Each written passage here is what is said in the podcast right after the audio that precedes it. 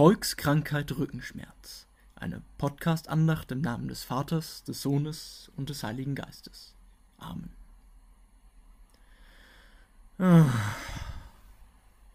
Tag 56. Ein leeres Gehen in die gähnende Leere hinein. Sitze am Schreibtisch. Einmal mehr. Befände sich eine analoge Uhr in meinem Besitz, man würde sie ticken hören. Einer von abertausend Sonnenstrahlen sucht sich seinen Weg in mein Zimmer, vorbei an aufblühendem Geäst, zielstrebig durch ehemals geputztes Fensterglas.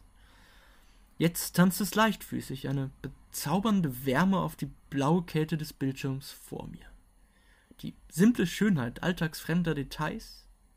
Schon seit Woche drei nicht mehr interessant. Nützt nichts. Löse meinen Blick von der Faszination Erde, fokussiere neu. Ein weiterer Seufzer entfernt mir. Entgegen meiner Hoffnung, aber im Einklang mit den allgemeinen Naturgesetzen, hatte sich mein Problem nicht von selbst gelöst. In der Titelzeile des bildschirmfüllend geöffneten Word-Dokuments prang weiterhin die Wörter Podcast-Andacht in fettgedruckter schwarzer Schrift und darunter, tja, wie gesagt, gähnende Leere. Schreibblockade. Akuter Inspirationsmangel. Wasserbetriebene Mühlenräder inmitten einer kreativen Wüste. Ob der gute alte Hermann H. bereits einen virusbedingten Lockdown erlebt hatte, als er sein Loblied auf das Alleinsein sang? Ich glaube kaum. So wird das nichts. Zeit für ein paar frische Impulse. Mit geübten Handgriffen öffne ich mein Mailprogramm, lese Wissenschaftler wollen nicht, dass sie das erfahren und schließe das Programm sogleich wieder. Für eine weitere Runde mein Leben verändernder Botschaften habe ich jetzt echt keinen Nerv. Habe hier schließlich eine Andacht in der Mache.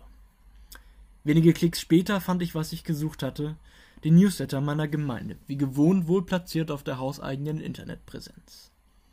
Gleichwohl ist es der Link unmittelbar darüber, dem meine Aufmerksamkeit jetzt gehört.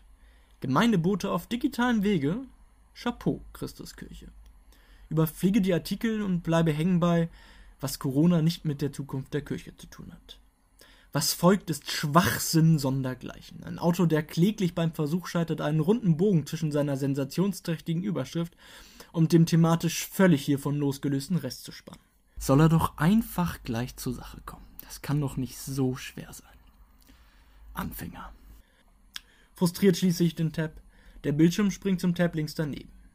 Dort, wo ich mir vorhin noch die schönsten Tore von Dennis Diekmeyer Teil 1 angeschaut habe, lässt sich gerade ein braungebrannter Mann in eine Art Lotussitz sinken und irgendwie sieht das Ganze stark nach Selbstfindungscoaching aus. Nicht, dass ich es beurteilen könnte, schon beim Anblick an der Yogamatte macht der entkoffinierte Sojalatte, welcher sich für gewöhnlich im Bereich meiner Speiseröhre aufhält, eine 180-Grad-Wendung und vollführt ein Anti-Schwerkraftmanöver. So viel also zum gläsernen Konsumentenverhalten. Der Mann fährt indes unbekümmert fort, über innere Mitte und sein Rückgrat zu schwadronieren, Stück für Stück sei es aufzurichten. Jedem zusätzlichen Wirbel müsse immer wieder aufs Neue eine ganz bewusste Entscheidung vorangehen. Dann solle man sich wieder sukzessive einrollen. Das Spiel beginne von vorne. Mein imaginärer Sojalatte verlässt die Stratosphäre in Richtung Mars. Nun wirklich nicht. Back to topic. Eine andere muss her. Etwas mit Tiefgang, mit Zugkraft, mit Themen, Metaphern, die begeistern, Thesen, die Welten ins Wanken bringen können. Nach zwei weiteren Minuten circa weicht meine Automotivationsrede blankem Selbsthass, als ich mich dabei ertappe, Rückgrat ins Suchfeld einzugeben. Rückgrat. Substantiv Neutrum das. Aus Wirbeln, siehe Abbildung 4, und den dazwischenliegenden Bandscheiben gebildete Achse des Skeletts bei Wirbeltieren und Menschen, die den Schädel trägt und dem Rumpf als Stütze dient. An zweiter Stelle dann was bedeutet es, kein Rückgrat zu haben? Die Antwort liefert meine Suchmaschine gleich mit. Synonyme. Zurückrudern, den Schwanz einziehen, das Handtuch werfen, kleine Brötchen backen, mit lauwarmem Wasser kochen, opportunistisch handeln, nicht aufrichtig sein. Macht Sinn soweit, wer kein Rückgrat besitzt, kann auch schwerlich aufrecht durchs Leben gehen. Diese verdammten Naturgesetze wieder. Murmel ich in hummelscher Manier vor mich hin. Mein Handy summt. Wie kommst du mit der Andacht voran? Richte meinen Blick zurück auf den PC. Das figurativ Abwertende dieser Wendung scheint nicht von irgendwoher zu kommen. Stöbere weiter. Die Karrierebibel meint erwartungsgemäß wenig Kontroverses, bestätigt im Nebensatz aber den eben gefassten Gedanken. Wer kein Rückgrat besitzt, lässt dies meist bereits anhand einer gebückten Haltung mithin durch seine Körpersprache erkennen. Die Lektüre des Standardnachschlagewerks für den aufrechten Menschen schlechthin, die Bibel, also die Karrierebibel versteht sich, erinnert mich aber auch daran, dass es da noch ein anderes Buch gibt, das sich beim Schreiben von Andachten bewährt hat.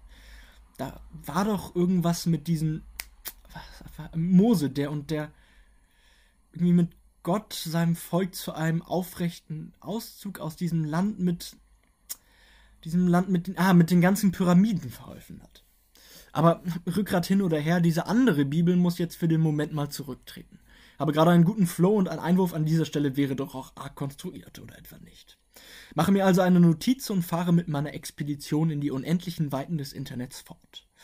Weit tiefer in die News-Sections vorgedrungen dann, stolpere ich über die folgende Überschrift. Kemmerich hätte Rückgrat zeigen müssen. Erinnere mich dunkel an einen hellgelb dominierten, aber wiederum dunkelsten Tage der Bundesrepublik Deutschland. Ein freier Demokrat lässt sich mit Stimmen der vielbesprochenen AfD zum Ministerpräsidenten Thürings wählen. Eine unglaublich aufgehitzte Situation war das damals. Eine überbordende Flut an mutmaßlich nur halb recherchierten Informationen ließ die Lage in kürzester Zeit kaum überblickbar werden. Tat mich vor diesem Hintergrund schwer, mir eine fundierte Meinung zu dem Geschehen anzumaßen. Ging aber scheinbar nicht vielen so. Es ist, als hätte ich meinen Kopf frontal in einen Bienenstock gerammt. So viele Schlagzeilen schwirren mir auf meinem Bildschirm jetzt entgegen. Eine extremer als die andere. Von einem Aufbäumen der deutschen Demokratie gegen die Fesseln der verfassungsfeindlichen Altparteien bis hin zur neu erklärten Neuauflage des Holocaust ist hier wirklich alles zu lesen. Für manche liegt ein Hauch von Weimar in der Luft, für andere haben wir am 5. Februar 2020 eine zweite Machtergreifung erlebt. In Zeiten schmelzender Polarkappen scheint Polarisieren dennoch im Trend zu liegen. Inhaltlich kann man über das Geschehene bestimmt trefflich streiten. Oder eben auch nicht. Aber was mir persönlich bei all dem fehlt, ist ein ganz kurzer Hinweis von der Gattung.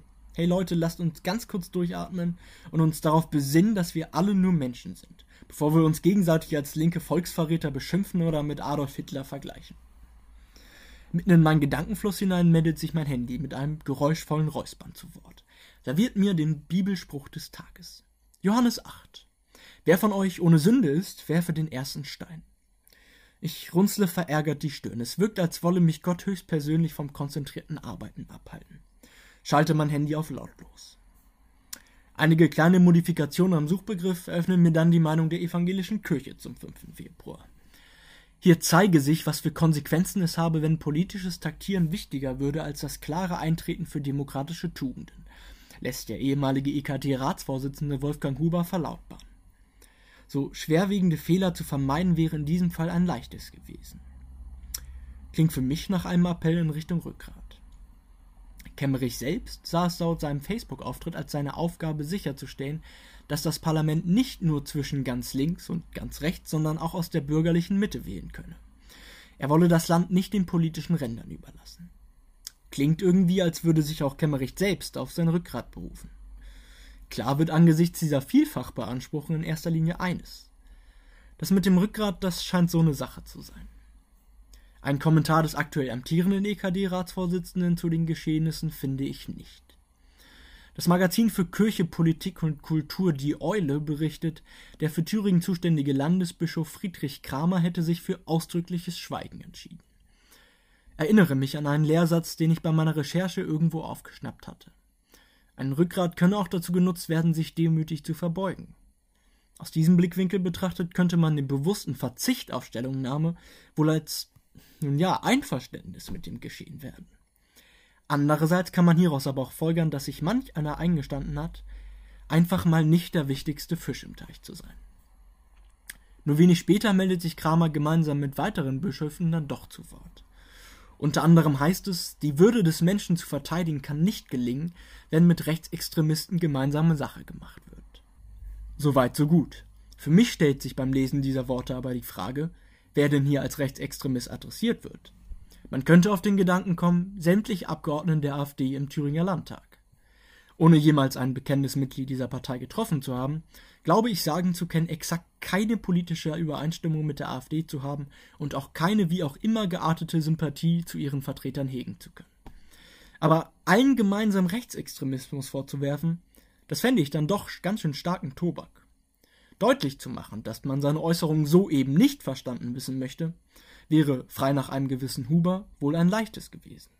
Auch das stärkste Rückgrat will mit Vorsicht behandelt werden. Schließlich finde ich dann doch, was ich gesucht hatte. Der Chef der Diakonie Mitteldeutschland, Oberkirchenrat Christoph Stolte, findet, die Wahl wurde zwar verfassungsgemäß durchgeführt, aber sich von der AfD wählen zu lassen, ist trotzdem einem offenen Land und der Demokratie nicht dienlich. Hier scheint jemand seinen kirchlichen Auftrag wahrzunehmen, gleichzeitig aber nicht zu überreizen. Letztlich schließt auch Huber sein Statement dann versöhnlich. Wir Christen erwarten Einsicht und Umkehr. Deswegen muss man respektieren, wenn es dazu kommt. Für mein Empfinden einer der wichtigsten Aspekte, die eine evangelische Kirche zu dieser Debatte insbesondere und zur politischen Debatte im Allgemeinen beitragen kann und darf. Unwillkürlich muss ich mich an meinen Konfirmandenunterricht erinnern. Da ging es einmal um einen gewissen Petrus, der, der irgendjemanden verleugnet hatte. Und trotz seiner Verfehlung wurde ihm verziehen, glaube ich, zu erinnern. Naja, hab die Geschichte schon damals nicht verstanden und weiß beim besten Willen nicht, wie ich jetzt darauf komme.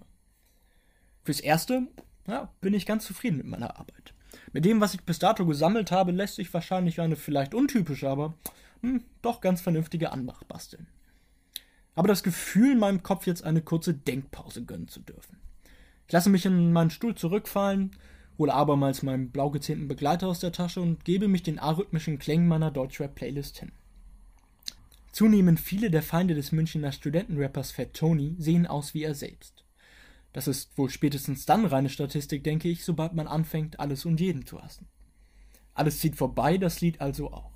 Familienvater Curse textet über sich selbst als Rapper, Coach und Buddhist. Und wenig später zieht er dann als Krieger ohne Hass in eine Schlacht voller Herz. Das Altmeisterkollektiv Main Concept verstaut die eigenen Schwächen unten im Keller wenn es sich mal wieder ein schnelles Urteil erlaubt. Der rheinische gute Laune Garant um, sie will auf nur einen Nenner, mit den Menschen eins sein. Mit etwas Respekt wäre das nämlich eine Selbstverständlichkeit. Schau auf die Uhr, Sonntag kurz vor 20 Uhr. Genug Rap fürs Erste, jetzt ist wieder Hochkultur angesagt. Erwische sogar noch die Tagesschau. Ein weiterer Politiker sagt etwas völlig anderes als vor zwei Wochen noch. Der spezielle Politiker sagt mir obendrein so gar nicht zu. Setze also geradezu eine Hasstirade an, als meine Selbstreflexion auf die Bremse tritt. Wäre ganz schön inkonsequent, wenn ich jemanden verurteilen würde, weil er sein Rückgrat dann und wann auch mal zum Zurückrudern benutzt. Der folgende Tag steht dann ganz im Zeichen des Ausmistens. Dabei fällt mir ein Aufsatz aus der neunten Klasse in die Hände. Handelt von Malcolm X. Ich berichte über drei Seiten von seinem politischen Wirken, begonnen als Verfechter einer bewaffneten schwarzen Gemeinde in den USA der 40er und 50er Jahre wird er nach seiner Pilgerreise gen Mekka zum Anwalt einer gewaltfreien Völkerverständigung. Auf der vierten Seite resümiere ich, über Malcolm X politische Haltung kann man freilich streiten. Allerdings muss man anerkennen, dass er im Laufe der Zeit einen radikalen Wandel erfolgreich vollzogen hat und damit etwas geschafft hat, das nicht viele schaffen. Tja, ist so ein fundamentaler Meinungswandel jetzt rückgratlos oder eben der Beweis seines Vorhandenseins?